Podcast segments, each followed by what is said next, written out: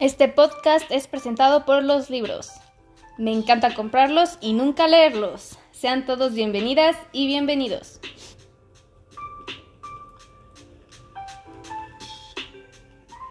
Otro día, otro podcast de Peligro en la Arquitectura, del tema que más nos gusta, la arquitectura. Hoy hablaremos acerca de la resiliencia, la pandemia y más. Por eso, quédate en Peligro en la Arquitectura. Hoy nos visita un reconocido arquitecto. Nos hablará de sus experiencias en estos temas. Él ha estudiado cómo las ciudades pueden ser más resilientes en relación con la sustentabilidad. Démosle una cálida bienvenida.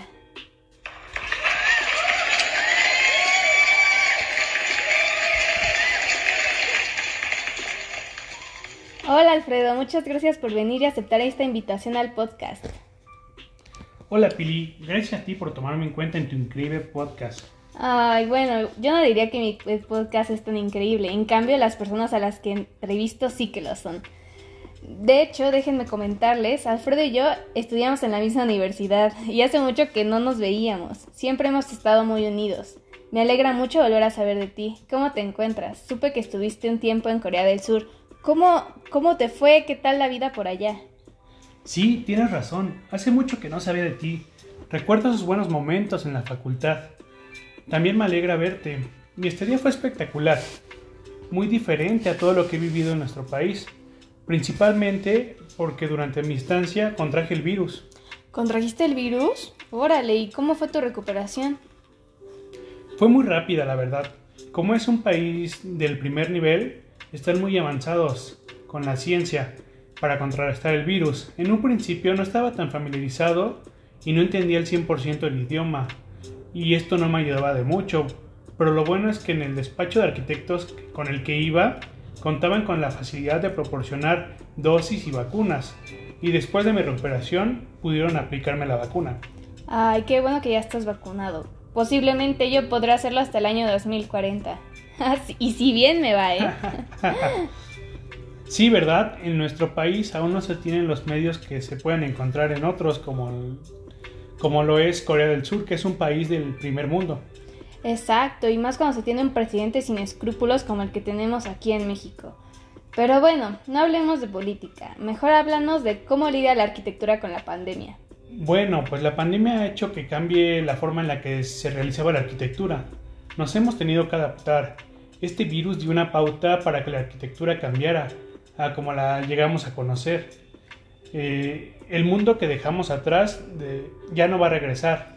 Sí, la vida que conocemos en definitiva cambiará. Si no es que pues ya cambió con todo lo del encierro. Y ahora, ¿cómo, ¿cómo crees que sea la vida una vez que pase la pandemia? ¿Será el principio de una realidad diferente, el inicio de una nueva época para todos nosotros? Déjame platicarte mi punto de vista. Yo diría que sí. Las escuelas cambiarán, los grandes edificios también cambiarán y los edificios de oficina también optarán por cambiar, eh, ya que la forma en la que hacen sus actividades ahora puede ser más eficiente, pues sus trabajadores están más cómodos en su casa y evitan el tráfico de las mañanas. Pero dime, ¿tú qué opinas con... de esto? Tú también eres arquitecta.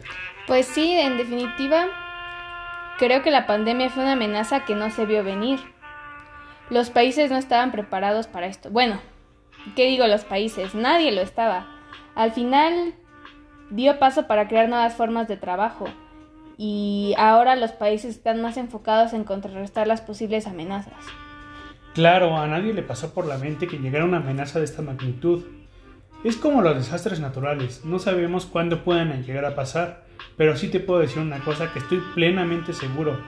Nuestro mundo es tan impresionante que tiene la facilidad de ser resiliente. Siempre nos adaptamos a cualquier desastre que nos pueda suceder. Sí, ¿verdad? Es increíble cómo, cómo podemos adaptarnos a todo, a, lo que sea. Y lo mejor es que adaptamos nuestro entorno a nuestras necesidades. Dime, tú al ser uno de los primeros mexicanos arquitecto reconocido mundialmente, has tenido la oportunidad de trabajar para diferentes despachos arquitectónicos alrededor de todo el mundo. Tu arquitectura, bueno, la han caracterizado por ser sustentable, resiliente y muy innovadora. ¿Qué crees que te inspira a crear una arquitectura con estas características? Te voy a contar mi secreto de inspiración. Eh, la verdad no es ningún secreto, solo fue que pude visitar diferentes países y así he podido percatarme que es muy diferente las culturas y el tipo de vida que hay en cada uno, al igual que los materiales que se pueden encontrar por la región, y por ende las construcciones son diferentes. Por ejemplo, la arquitectura de Asia no es la misma que la de Europa, cada una tiene características que las distingan. Esto es conocido como arquitectura vernácula. Seguro la debes conocer. Esta arquitectura tiene dos variantes, la que es con arquitecto y la que es sin arquitecto, como lo era en la antigüedad con las distintas tribus que trabajaban con los materiales que encontraban en la zona. Y como tal no había una persona que tuviera el puesto de arquitecto, eh, que decía cómo construir y cómo no, sino que lo hacían de la manera que creyeran más eficiente. Vaya, entonces las personas pues pueden construir su propia casa sin tener que pagar a un arquitecto. Muy buen tip, se ahorrarán mucho dinero. no, de ninguna manera. Bueno, de que se pueda hacerlo sí, pero no es lo correcto. Eso se hacía en la antigüedad, no descarto que ahora en algunos lugares se siga practicando, pero por lo regular son lugares que cuentan con recursos limitados para crear edificaciones de mayor magnitud.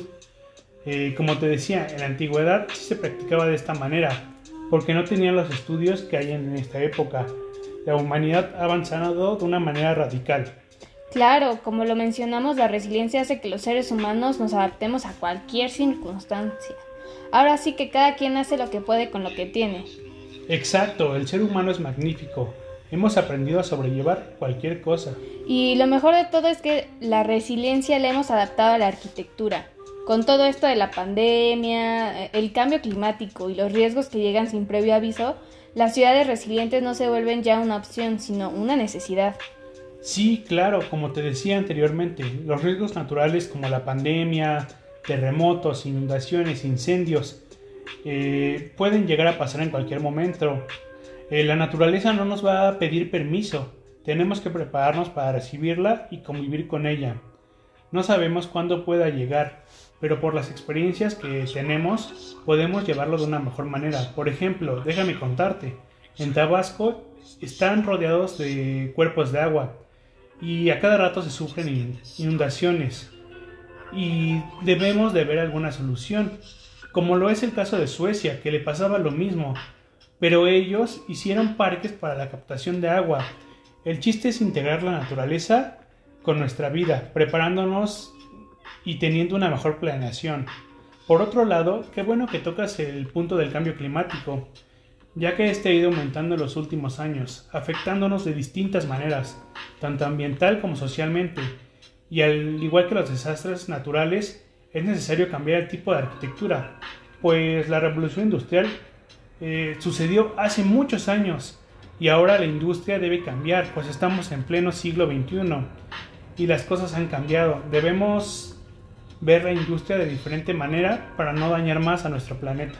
Eh, sí, en efecto, tienes toda la razón. Si no cuidamos desde ahora nuestro planeta, en algunos años el impacto ambiental que hemos generado será totalmente irreversible. Por eso es indispensable cambiar la forma de hacer la arquitectura y empezar a crear nuevas formas de construcción. Claro, como las que tú has creado, totalmente amigables con el medio ambiente. Eh, sé que la forma de construcción y tu arquitectura, eh, prima la, principal material son de reutilización y de reciclaje y se elimina el concepto de desperdicio reconociendo que todo puede y tiene valor. Claro, pero no solo soy yo, también en nuestro país se está optando por crear ladrillos con un alga que está invadiendo nuestras playas. Seguro la debes conocer, eh, se llama sargazo. Eh, a, esta, a este tipo de ladrillo, la UNAM le hizo un estudio acerca de si era resistente y durable. Y se dieron cuenta que sí, que era igual que utilizar el ladrillo de adobe. Aparte de ser resistente y durable, los costos en la construcción disminuían. Claro, pues sí. Eh, en, definitiva, mientras se siga optando por todo lo reusable, todo lo reciclable y las nuevas formas energéticas y no optemos por refinerías que dañarán aún más nuestro planeta. Podremos contrarrestar la huella ecológica, porque pues eh, en el, campo de la edificación es uno de los principales responsables de la provocación de gases de efecto invernadero. Pero ante todas estas problemáticas, ¿las ciudades están preparadas para la nueva creación de dinámicas urbanas? ¿Qué tan preparados estamos para hacer de nuestras ciudades más resilientes y sustentables? A mi parecer, sí. Yo diría que sí, las ciudades están preparadas para un cambio como lo hemos vivido con los países de primer nivel, como lo es Suiza, Estocolmo, Singapur y Londres. Estas ciudades están mejor desarrolladas y optaron por energías renovables, dejando de producir CO2.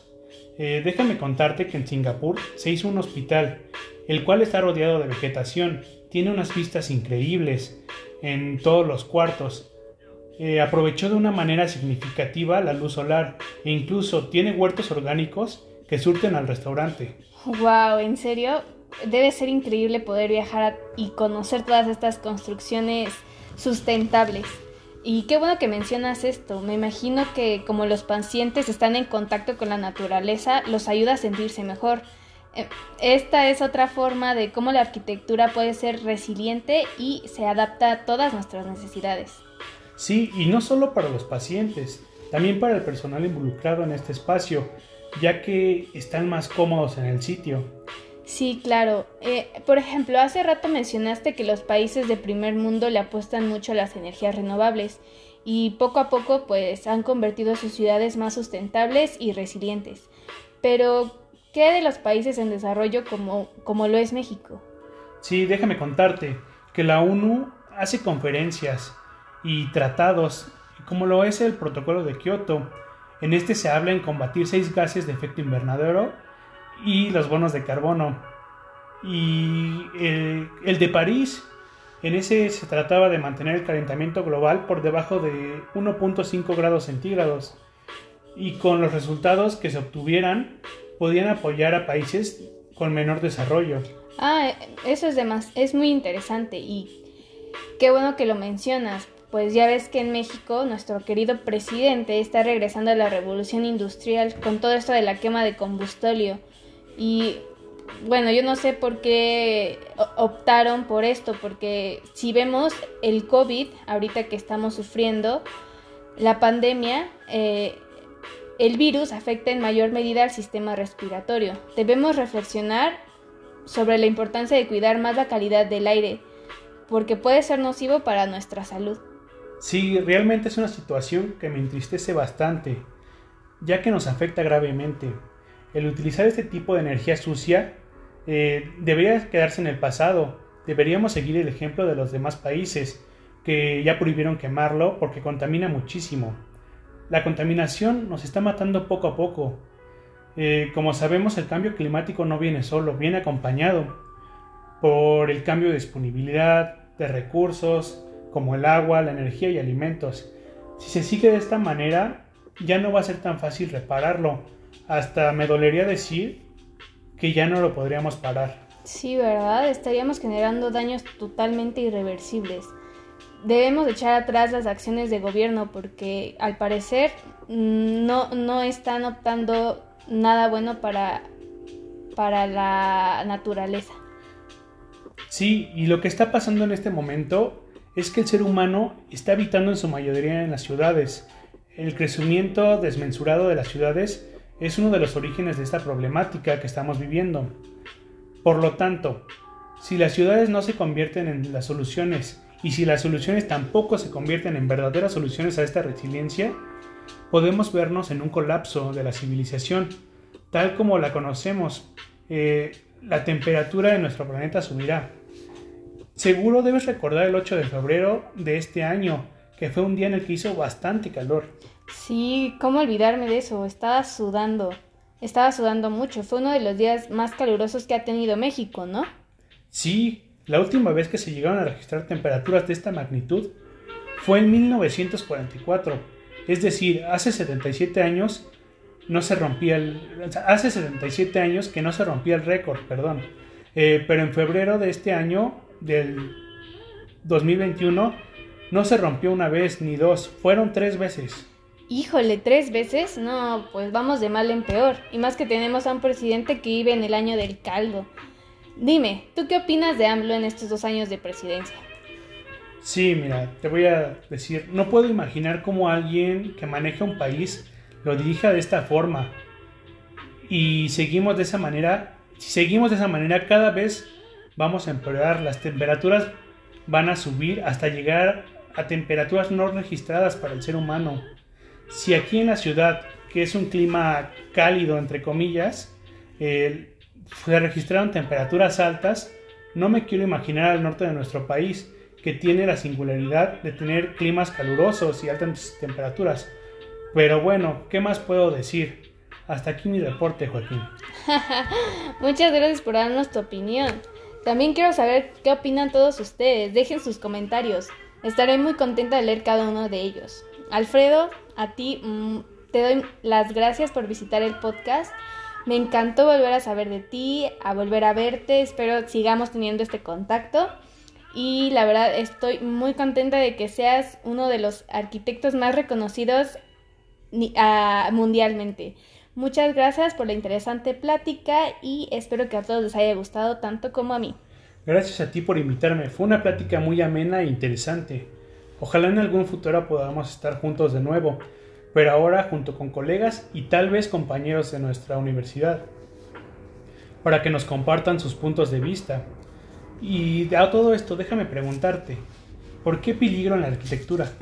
bueno, no eres el primero que me lo pregunta, pero te diré que de pequeña era muy, muy inquieta y mi abuelito decía que ponía en peligro su vida. Entonces me llamó Peligro. es una de mis patoaventuras de pequeña. Pero bueno, eh, muchas gracias y ya me diste más ideas para mi podcast, por lo que no olviden de suscribirse y dejar sus comentarios. Estén atentos, pues el podcast tendrá más invitados. Gracias por seguirlo y recuerden que todo empieza por uno mismo. Si queremos cambiar algo, nosotros debemos dar el primer paso. Hasta aquí el podcast.